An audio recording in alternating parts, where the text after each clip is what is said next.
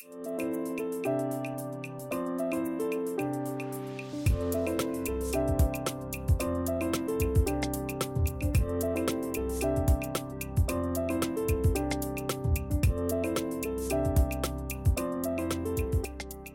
Привет, меня зовут Настя Саворенко. Я педагог по технике речи и ораторскому мастерству. А еще я актриса. И сегодня вас ждет небольшой, но увлекательный подкаст о вашем собственном голосе, о том, как он влияет на вашу жизнь и что он может рассказать о вас самих. Итак, начнем. Начнем.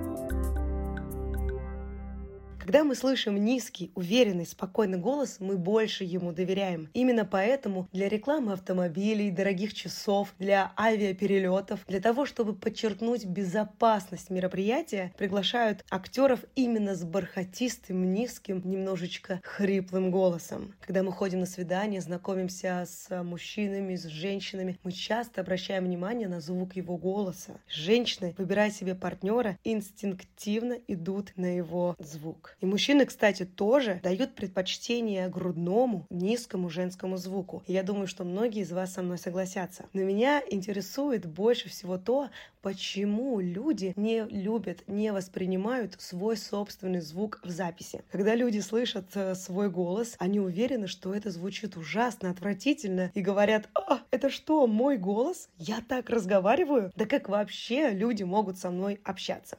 Так как это работает и почему? Все очень просто. Человек привык менять тембр и высоту своего голоса в зависимости от ситуации. Например, когда вы хотите продемонстрировать свои лидерские качества, то вы понижаете свой голос. Или напротив, если вам хочется показаться более добрым и мягким, чем вы есть на самом деле, вы повышаете свой звук. А вот в записи это сделать невозможно. И вот одна группа ученых, не британских, прошу заметить, провела эксперимент, в ходе которого испытуемые читали вслух рассказы. В наушниках они слышали свой собственный голос, но при этом специальная компьютерная программа обрабатывала их тут же в реальном времени, добавляя в нотки голоса грусть, печаль, радость или тревогу. В результате участники, уловившие грустные или тревожные интонации, признавались в подавленном состоянии или говорили, что чувствовали испуг физически. А другие, кто слушал радостные звуки, радостные голоса, значительно повышали свой настрой и их настроение улучшалось. Эти данные согласуются с результатами другого исследования, в котором сделан вывод, внимание, не только эмоциональное состояние влияет на поведение человека и звучание его голоса, но и наоборот, то, как люди ведут себя, сказывается на их настроении. То есть то, как мы звучим, влияет на то, как мы себя чувствуем, что слышит наш мозг в этот момент. Понимаете? Итак, голос — это наша биография. Это психофизическая связь наших эмоций, нашего физического состояния, внешности и самочувствия. Как я уже говорила, когда вы подавлены или несчастны,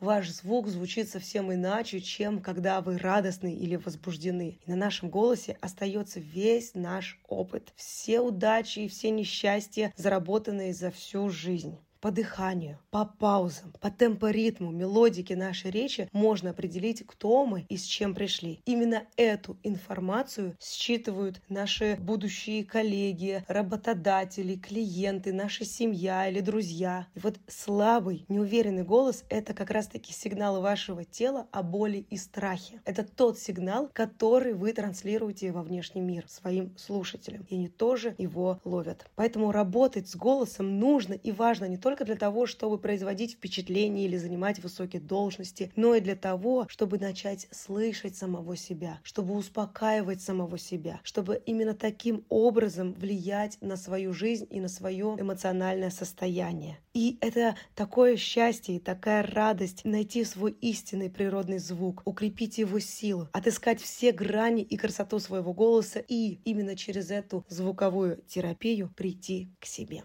Итак, это был мой первый подкаст о голосе. Это было наше знакомство с вами. Надеюсь, то, что вам это все понравилось и вызвало особенный интерес. Подписывайтесь на мой канал и помните главное правило моего подкаста. В чем сила? Сила в голосе.